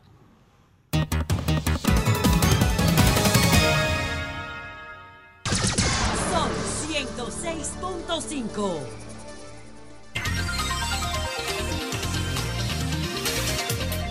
Y nueve minutos de la tarde aquí en el sol de la tarde. Seguimos con los comentarios. Pasamos de inmediato al comentario de nuestra compañera Ivonne Ferreras. Gracias, Federico. Y qué bueno que lo voy a hacer sin la intervención de Graimer Méndez, porque voy a hablar del tema haitiano. Entonces siempre es medio complicado. Bueno, pues puede, sienta, sienta sí, siéntase en libertad, ¿no? Porque eh, eh, y realmente eh, el tema haitiano convoca muchas pasiones, pero no tantas como las que han sido de manera oportunista. ¿eh? ese tema, no solamente para el liderazgo local, sino para la comunidad internacional, de la que siempre tenemos que hacer referencia, eh, o de los organismos multilaterales que han dado señales bastante claras de que no están en disposición eh, ni tampoco van a resolver la situación. Pero bueno, es el día, hoy ha llegado el día y mucha gente se preguntará, como decíamos hace un momentito, qué es lo que está pasando. Está ocurriendo que hoy se pueden complicar muchísimo la situación en Haití. Se pueden complicar muchísimo porque es precisamente desde el 7 de, de febrero, desde cuando en el 85 96 cayó el, el- el hijo del dictador, también dictador Jean-Claude Duvalier, que salió huyendo para España. Desde ese día, señores, en Haití se estableció justamente el día de la salida de Jean-Claude Duvalier para los- la transición. El primer presidente democrático lo hizo eh, en el um, eh, Jean Bertrand Aristide en el 91, después volvió y lo hizo también en el año 2001, y Jovenel Moïse, eh, perdón, en el 96, y después Jovenel Moïse, ¿no? Que también lo hizo en, en el 2001. Eh, Aristide y Jovenel Moïse fue en el 2021, exactamente, así es la cosa. O sea, ese mismo que tuvo ese lío serio eh, en febrero de 2021, porque la oposición decía que él había salido elegido en el 2016. Ustedes te recuerdan que se hablaba de la ilegalidad de, de, de Moïse frente a Haití. En fin, el caso es que es la situación de nunca acabar respecto al tema haitiano. Y ahí estamos de nuevo con las preocupaciones del alcance que pueda tener este país que se queda prácticamente en un limbo. Porque, eh, ¿qué va a pasar entonces ahora en, en Haití? ¿Cuál es la solución a este problema? ¿Cómo se va a llenar ese limbo? Que no es casual, pienso, y estoy total y absolutamente convencida que no es casual. Problema, y lo he repetido muchas veces respecto al caso de Haití, eh, se han concentrado mucho de manera maliciosa, pienso, eh, y muy pensada en el problema de la seguridad de Haití, en el problema de, las, de, esa- de esas dimensiones que son muy específicas en términos policiales y represivos, ¿no? Sin pensar, por supuesto, en en lo que es la dimensión política más amplia. Y a eso se ha apostado, a ese control territorial. A- en eso no se ha pensado ni se ha querido pensar. Eh, ¿Cómo es que ese país pudiera ser retomado sin un proceso electoral? Yo no lo sé. Un proceso electoral que pudiera habilitar una recomposición de ese poder político. ¿Eh? en una autoridad que pudiera ser legítima. Lo saben, pero eso lo han obviado. Considerando, por supuesto, que desde hace ocho años en Haití, en ese país, no se celebran elecciones. Y por tanto, los poderes judicial, los poderes legislativos, desde hace mucho tiempo, están virtualmente desarticulados y no es por obra y gracia. Y así también eh, suspendidos o grave, gravísimamente debilitados todos los servicios educativos, todos los servicios sanitarios, etcétera, etcétera. Un desastre eh, ha sido Haití. Entonces, esa postergación que no ha sido obra de la casualidad permanentemente de las elecciones, ¿para qué ha servido? Simplemente para debilitar aún más ese Estado, para debilitar aún más su clase política, para seguir mermando aún más esas capacidades de maniobra de quienes han pasado la vida traficando como traficantes de la crisis respecto al tema de Haití. Y por añadidu- añadidura, todas esas políticas de shock económico que fueron implementadas, como el decretado aumento, ustedes recordarán, de de los combustibles a un 100%, y ahí empezó entonces eh, todo ese desastre o profundizándose ese desastre como medida, y solo y solo como golpe de gracia, definitivamente, para las amplias mayorías populares que se ha tenido que debatir en los últimos tiempos en el filo de la supervivencia y que han dado más oxígeno a la expansión y al control territorial de las bandas armadas, profundizando quizás de manera irreversible el tema de la paramilitarización de ese país. En definitiva, cortar el tráfico de armas, garantizar la recomposición de una autoridad política legal que no han querido hacer y legitimar a ese país y poner en suspenso todas esas medidas económicas austericidas debieron ser unos puntos insoslayables para los que han pretendido resolver la situación haitiana. Solo se habla de ocupación, solo se habla de ocupación que desde mi, punto de vista eh, una nueva ocupación no creo que vaya a resolver el problema y mucho menos en las condiciones tan explosivas en las que se encuentra Haití en los últimos días que solo podría generar una guerra civil de características internacionales o en el mejor de los casos atemperar un fenómeno en- con nuestros vecinos que no habrá más que manifestarse con una mayor crudeza con más de lo que ha ocurrido en los últimos años de manera sucesiva, salvo que yo pienso tengan un plan entonces respecto a Haití eh, como una colonia de ocupación permanente, que es una idea que algunos desde hace muchísimo tiempo están acariciando. El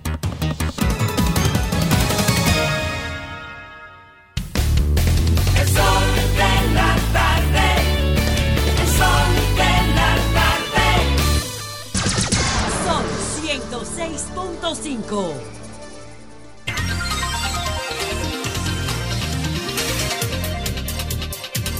Bueno, señores, aquí estamos ya en las 4.15 minutos en este sol de la tarde, sol del país. Grimer, ¿viste si estás harineando? Está, está- el cielo está, como dice Encapotado. la canción Encapotado. mexicana, el cielo está encapotado. El cielo Así está es. llorando. Y es por mí. Bueno, Decía. aquí los que están llorando por tu comentario son los que nos están escuchando. Por eso vamos entonces a pasarte los micrófonos, Grimer. Muchas gracias, Ivonne, y sobre todo a la audiencia de este sol de la tarde. Miren, la ley 0124, que ya está metida en una comisión para su reformulación, hubiese sido en, este momento, yo sería objeto, por lo que voy a decir, de una posible persecución o mandado a buscar por, por agentes del DNI mediante algún par de policías. Seguro que sería objeto de eso si la ley 124 se aplicara. Porque lo que voy a decir tiene que ver con fuente, con fuente de información que tiene que ver con el servicio de inteligencia de la policía, del DNI también. Atención DNI, atención presidente de la República.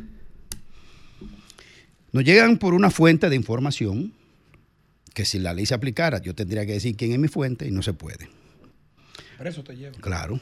Miren, se está produciendo, según una fuente que yo tengo de altísima calidad informativa, se está produciendo lo que yo llamé, después que supe la información, de un chapeo en los servicios de inteligencia. Están chapeando bajito los servicios de inteligencia. Para el, para el oyente que nos escuche, que nos ve por televisión, ¿Qué es la inteligencia de un sistema de investigación del Estado? La inteligencia son las recau- recauda- recau- recabaciones o recaudaciones o compilaciones de información que le sirve al Estado como un, como un contrapeso de lo que tiene que ver con la seguridad del Estado. Es lo que le permite organizar informaciones para dar seguimiento a actos delictivos o conspirativos contra el Estado o de hechos criminales que no es contra el Estado, pero sí contra terceros. Eso es- se llama inteligencia. Luego hay otra unidad, varias unidades que se llama entonces de contrainteligencia. ¿Qué es la contrainteligencia? La contrainteligencia es lo que vigilan a lo que hacen la inteligencia y permite entonces producir el real contrapeso de que no se desvíe la data informativa para tomar decisiones policiales, militares, de cualquier otro tipo en materia de la seguridad del Estado. ¿Qué sucede?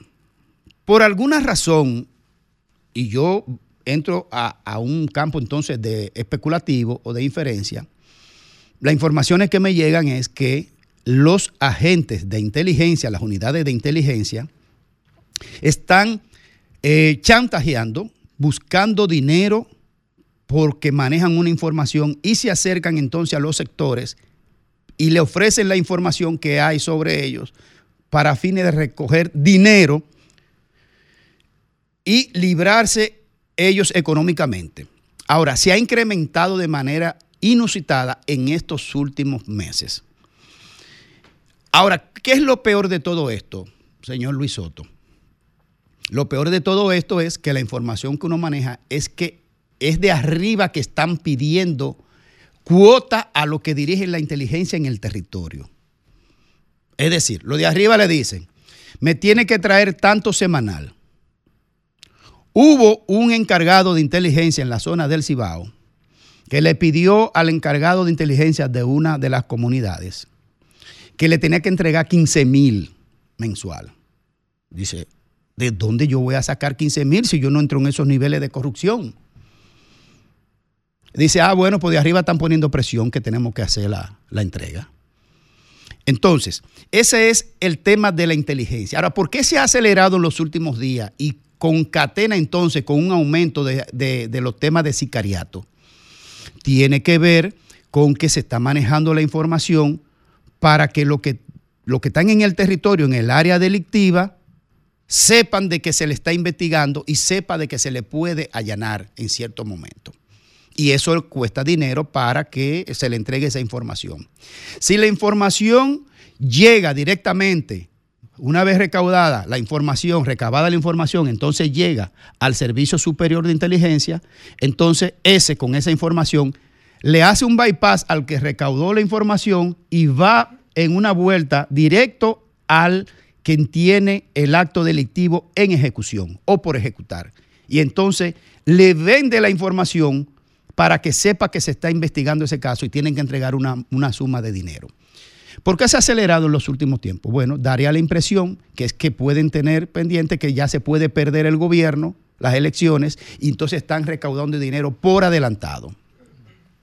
Hay un chapeo bajito en los servicios de inteligencia y al parecer los servicios de contrainteligencia no están haciendo su trabajo, señor Luis Soto y el señor presidente de la República. Busquen las informaciones correspondientes porque el aumento de sicariato muy probablemente esté vinculado con este tipo de traspaso de información por dinero de los servicios de inteligencia en varios puntos del país y sobre todo en, lo que tiene que ver con el Cibao Central y también en la línea noroeste. Entonces, señor presidente, señor Luis Soto, atención a su servicio de inteligencia para que activen la contrainteligencia porque están haciendo un chapeo bajito y aumenta la delincuencia. Alejandro.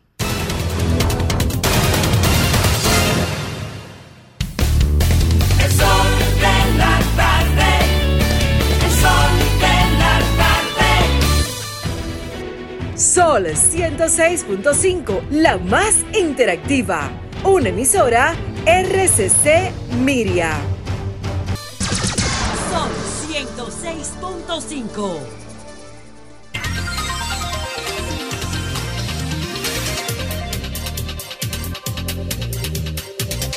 Bueno, señores, aquí estamos y regresamos ya a las 4.30 minutos en este sol de la tarde. Federico Jovine, déjame, Gracias. déjame saludarte de nuevo, mi querido. Gracias, Ivonne. Buenas tardes. Buenas tardes, amigos que nos ven y que nos escuchan.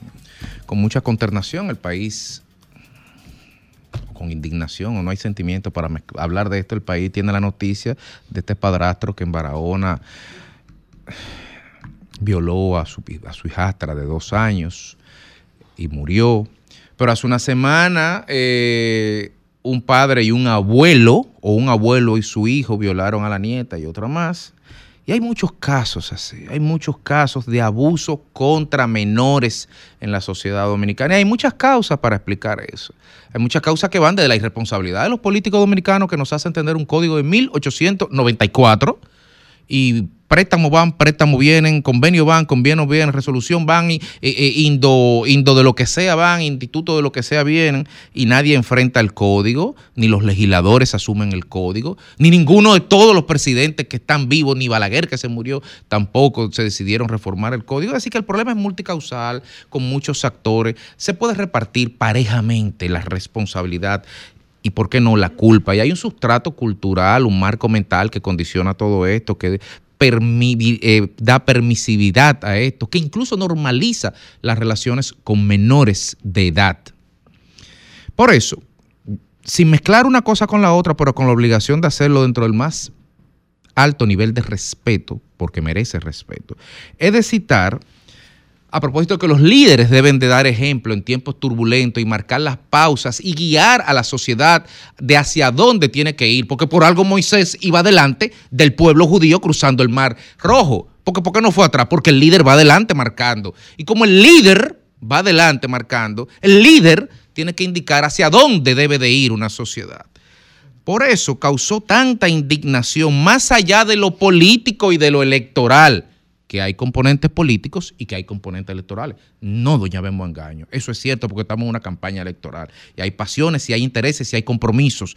Pero más allá de eso, también una genuina indignación ciudadana ante un hecho que podría pasar desapercibido dentro de la esfera de los acontecimientos políticos que se dan en una campaña, a no hacer por la nivel de los personajes involucrados. Y hablo precisamente de la entrevista que en el día de antes de ayer el presidente Leonel Fernández tuvo con su candidato a alcalde de Santo Domingo Este, el señor Julio Romero.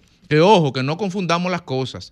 Eso no tiene nada que ver con el lanzamiento de su podcast, que es hoy, que por cierto felicitamos al presidente Fernández por esa iniciativa. Pero hace dos días se hicieron más de seis, siete entrevistas, por lo menos yo las estuve viendo algunas, con algunos candidatos a alcalde de la Fuerza del Pueblo en diferentes demarcaciones del país. Está muy bien que así sea. Pero yo me pregunto, presidente Fernández, ¿había necesidad de hacer esa entrevista? ¿Usted no cree que eso fue un error? ¿Había necesidad de decirle a esta sociedad que eso está bien?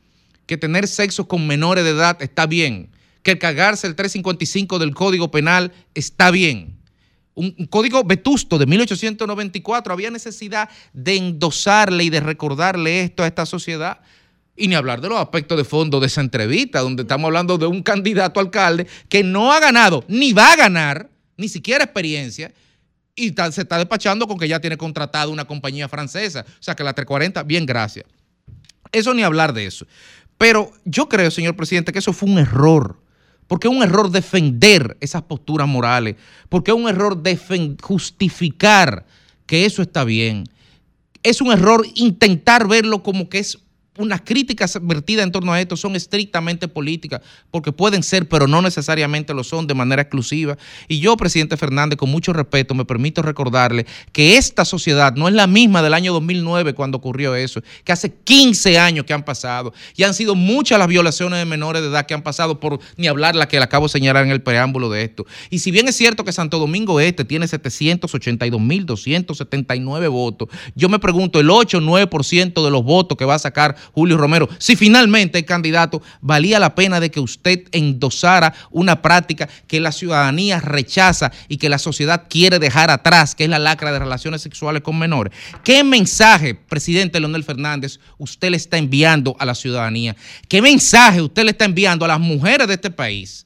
A las madres de este país, a las que tienen que estar guardando sus muchachitas cuando viene una gente en una jipeta, en un atajó, en este cuatrenio, pero en otros cuatrenios de otras marcas, porque llegó un funcionario, porque llegó un diputado, porque llegó un alcalde, porque llegó quien sea, el que sea en este país con poder, que puede tirarse la mujer, la, la menor que quiera. Ese no era el mensaje correcto, presidente Fernández. Ese no era el mensaje que usted, como líder de un partido importante y expresidente de la República, tenía que enviarle a esta sociedad.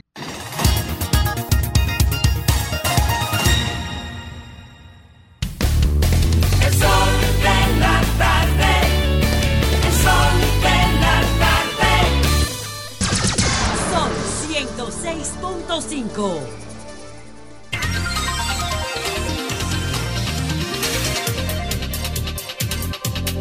Bueno, señora, aquí estamos. Son las 4 ya con 36 minutos. Muchas expectativas respecto a Haití. El último titular que tenemos es de que Ariel Henry no renuncia. Hay tiroteos, hay incendios, hay destrozos y el tipo está firme. Eh, el primer ministro que sigue ahí sin presentar su carta de dimisión, eh, por lo que los manifestantes bastante enojados han empezado a destrozar varios locales, a ¿eh? incendiar varios locales y hay varias localidades del país que se escuchan muchos disparos, muchas ráfagas, como se esperaba, ráfagas de armas automáticas, ya ustedes saben cómo está esa, esa, esas bandas, Si ¿no? no Y- dimites rápido, Ivonne, lo van a linchar. Bueno, Oye, que te lo digo. pues ya- no relaja con eso. ponen su goma. ¿Eh? Y, y sí, que, de- que renuncie rápido. Y una cosa, Ivonne, antes de pasar con el compañero Lajara. Pero habla, que está- estamos en el Eh, turno de no, hombre, no, miren que Sí. el tiempo es suficiente. Miren. Claro. Eh, nosotros estamos analizando ahorita el tema de, de las ambulancias y los 243 millones de Juan Manuel Méndez. Estamos tratando de hacer contacto con él, pero no hemos podido. Para que le explique a, la población qué es lo que ha pasado con eso. Eso, por tres meses, 243 millones en ambulancia, alquilada. Pero con eso se compra un viaje de ambulancia. Vamos a ver cuál es la explicación que tiene respecto a este caso el señor eh, Juan Manuel Méndez. Eh, porque la verdad es que, bueno, ya haremos contacto, supongo yo, ¿no? Y si no hoy, pues lo se haremos aparece, mañana. sí, se aparece. Feliz Lajara, ¿y usted? ¿Cómo está? Bueno, muchísimas gracias, Ivonne. Que aparezca. Miren, eh, la ciencia política como tal, aunque siempre se ha, se ha dado paso y siempre ha sido parte de gobiernos, de monarquías, de dictadura inclusive, no es tan, no es tan, no antigua como tal, como ciencia estudiada para los fines. Por eso, una de las principales campañas electorales que se conocen ya desde el punto de vista del marketing y la comunicación política es la campaña del ex eh, héroe de la Segunda Guerra Mundial, Eisenhower, y ya también muy conocido el famoso debate entre, entre eh, Nixon y John F. Kennedy, quien ganó en televisión porque se veía mejor, y Nixon, como tenía mejor dicción y tenía mejor conocimiento de la oratoria, pues ganó en la radio, que era quien dominaba, aunque la televisión comenzaba a abrirse paso para esos días. Ya con, con el tema político hemos venido avanzando y muchos países, luego de tener grandes eh, formaciones políticas, también comenzaron a entrar en decadencia. Por ejemplo, en los años 60, 70, a raíz de el seguimiento que le daban los norteamericanos con su poderío capitalista a muchos países comenzaron en vez de utilizar estrate- en vez de utilizar la ideología marxista como muchos tuvieron en un momento dado, comenzaron a hacer un poquito de ajuste, ya por ejemplo con los frentes de liberación como el Farabundo Martí, como el propio PLD también, que se fundó como un frente de liberación nacional, que fue un modismo de los 60, de los 70, cuando lo que buscaban era la liberación de los pueblos, la liberación económica, la liberación de la democracia. La democracia de forma democrática a través de los partidos políticos y la conquista del poder, cambiando de la herramienta del fusil y la sierra maestra, como conquistó la revolución cubana en el 59, pensando ya un poquito más en el voto en las urnas y organizándose como, como partidos políticos. La concertación política, a raíz también de, la degradación que ha ido teniendo el tema de los partidos políticos en diferentes lugares. Primero, las concertaciones políticas comenzaron como, como método de estrategia de pacto para poder pactar democracia, por ejemplo, como el caso de Punto Fijo del 59 de, de Venezuela, donde tuvieron que sentarse y pactar la democracia, pero también los dominicanos tuvimos que hacerlo. En un momento dado, en el 1994, a raíz de la crisis que se generó con las elecciones del 94, aquí hubo que sentarse y pactar la democracia. Ahí es que viene el famoso 2 y 2, que luego volvió a reunificarse ya para los fines. Pero la concertación política, entonces, cuando los partidos se degradan, en la mayoría de países se hacen concertaciones políticas que es diferente, es diferente a una alianza política. Una alianza política lo que busca es un voto electoral, una sumatoria electo- electoral entre las partes. La concertación política busca la sumatoria política entre las partes, pero que las partes involucradas asuman visión país, asuman puntos comunes que, le, que les unan más allá del voto. En el caso de la República Dominicana, no había entrado en ese modismo de la concertación política. Es muy conocida la concertación chilena que le dio... eh, la victoria por muchos años a esa concertación chilena que le dio la victoria a, la Bachelet, por ejemplo. También en Argentina, muy conocida la concertación argentina que le dio victoria a los Kirchner. Es más, en Argentina todos llegan por concertación.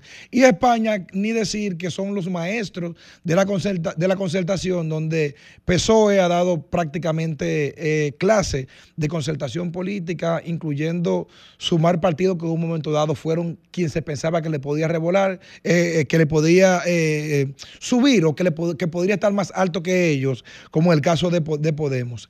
Pero cuando descendemos a la República Dominicana, que no tenemos costumbre o no tenemos cultura de concertar políticamente, vemos que los pactos, las alianzas, porque hasta ahora no le llaman concertación, aunque su forma y en su fondo así podría serlo.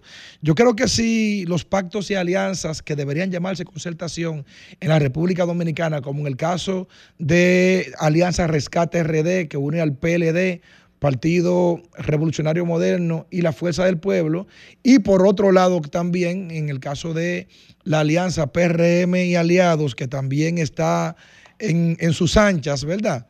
Si desean que esas concertaciones políticas puedan tener verdaderos resultados, yo creo que tienen que sincerizarse más allá del simple discurso. En el caso del PLD, de la Fuerza del Pueblo, ha tenido muy buena cabida. Ellos han logrado compactar, inclusive las encuestas que vemos, una gran mayoría, la sumatoria de ambos le da buena oportunidad y diría yo que podría darle ganador en muchas demarcaciones, pero no solamente eh, ese tipo de concertación no depende solamente de la voluntad, también depende de los hechos. Y si los hechos no se concretizan, principalmente en las principales plazas para el PLD y para la Fuerza del Pueblo, como es el caso de Santo Domingo Este y como es el caso de la capital y como es el caso de Santiago, que se pase de la, teor- de la teoría a los hechos, los resultados no podrían ser como se esperan, pero si pasan de la teoría a los hechos y toman las decisiones de lugar, los resultados podrían ser muy positivos como han sido en otros países.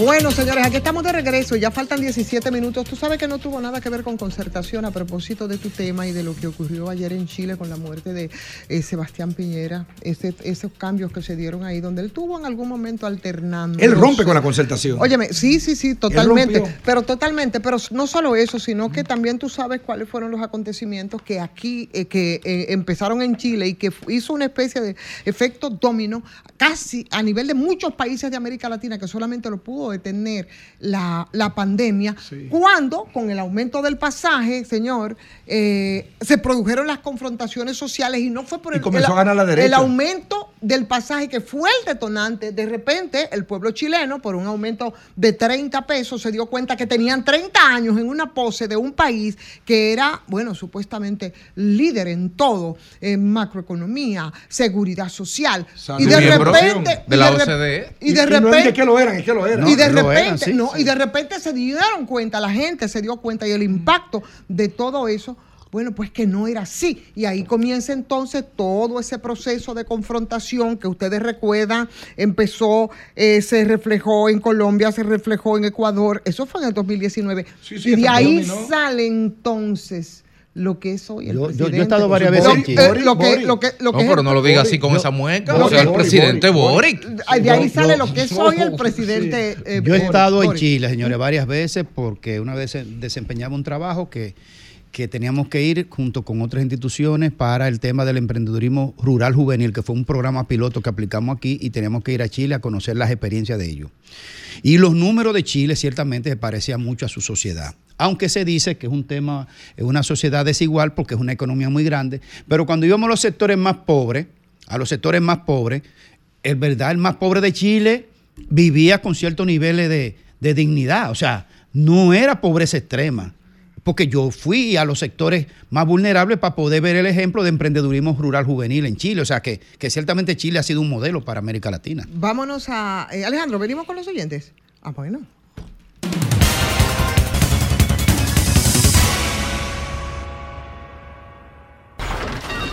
Comunícate 809-540-1065. 1-833-610-1065 desde los Estados Unidos. Sol 106.5, la más interactiva.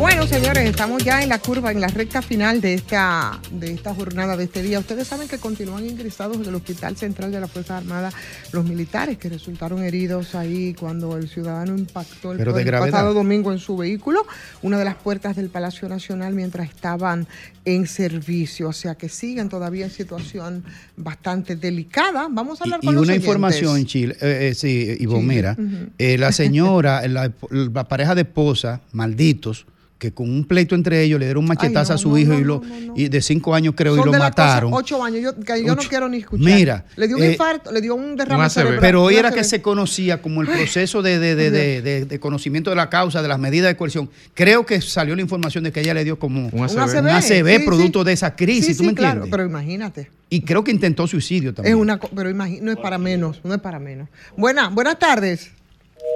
Oh, se cayó esa, vamos a ver. Buenas tardes. Buenas. Sí, buenas tardes. ¿Cómo están? Muy bien, ¿y usted? Todo muy bien. Adelante. Licey campeón. Mire. Sí, así mismo, Licey campeón. Sí, para, los- para los envidiosos. Ganamos, ganamos.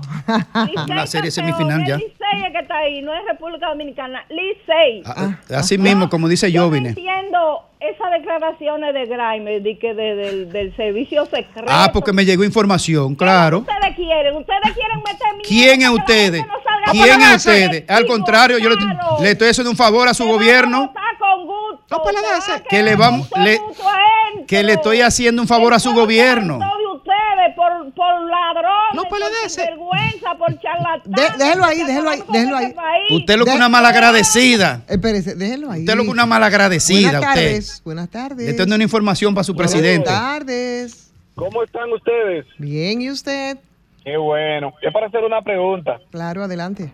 ¿Y por qué será que la encuestadora Galo ni la RD Elige han vuelto a salir? Ay, Oh. mamacita. Buenas tardes.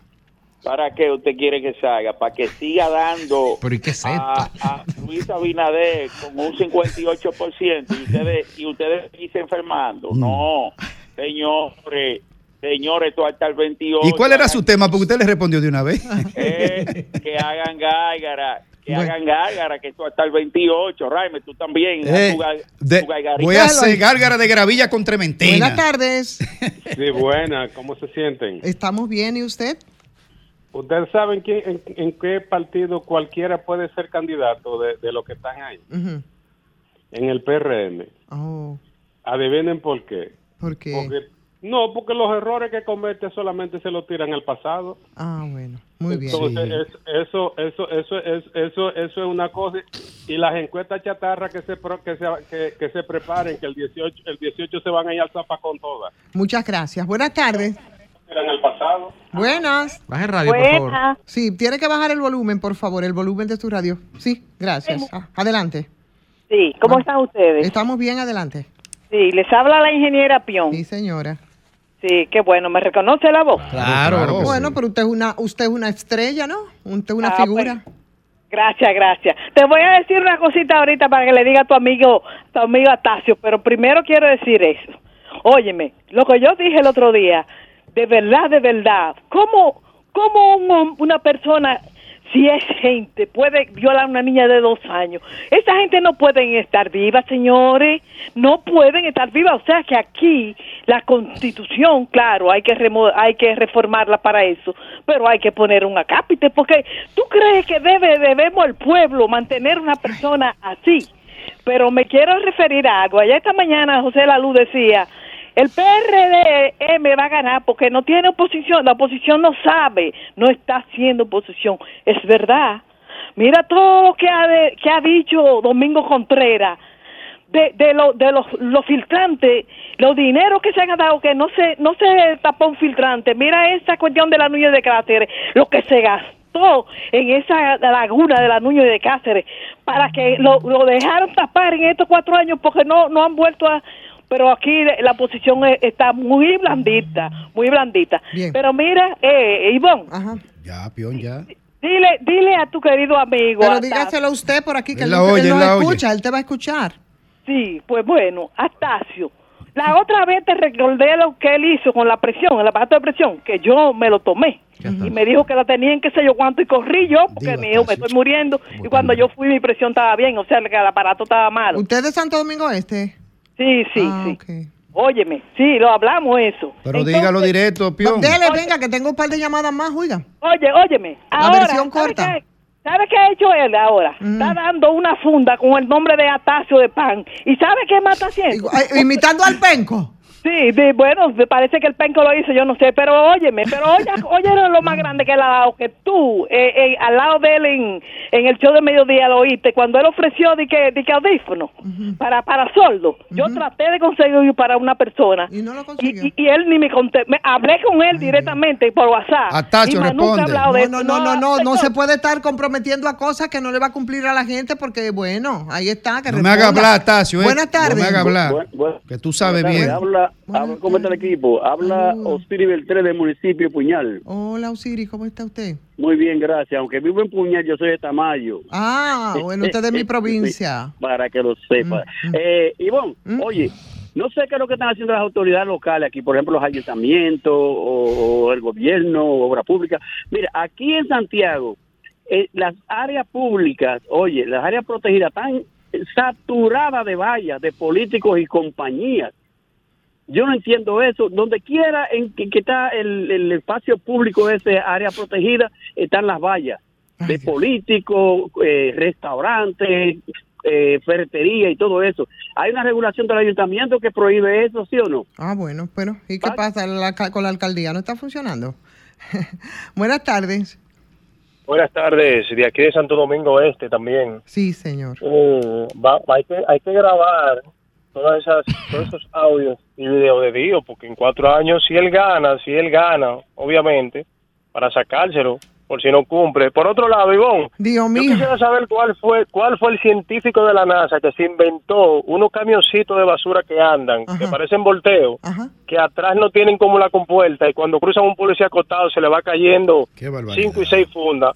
Yo quisiera saber quién fue que se inventó eso. Yo he ido al ayuntamiento, he hablado con los choferes, que si hay que darle para que pongan la compuerta, se lo damos, la, la- una junta de vecinos por aquí, por Lucerna. Porque cada vez que cruza un policía acostado, se le caen cinco y seis fundas. Y a veces no tienen, no, es sin funda que van y se le caen lo que llevan ahí. Y siguen y no se paran. Bueno, ahí está. Tomamos. Ah, no, no tomamos esta última. oye, Pero- oye, oye este Pero titular, mira, no, espérate, espérate. Un segundo usted tiene porque ya no están llevando. Juiga, díganos. Dele. Eh, no, a a Sí. Graimer decirle que Pero huye. en el primer, go- el, el primer gobierno del PRD con Antonio Guzmán Fernández, Luis Abinader tenía 11 años. Bueno. Así como, como el principito. Ah, bueno, pues ahí está. Lo dejamos hasta ahí, mi querido, porque ya Alejandro nos va a ¿Qué dice llevar. Maduro? ¿Qué dice Maduro? Vámonos. Que gana por la Vámonos. buena o por las malas.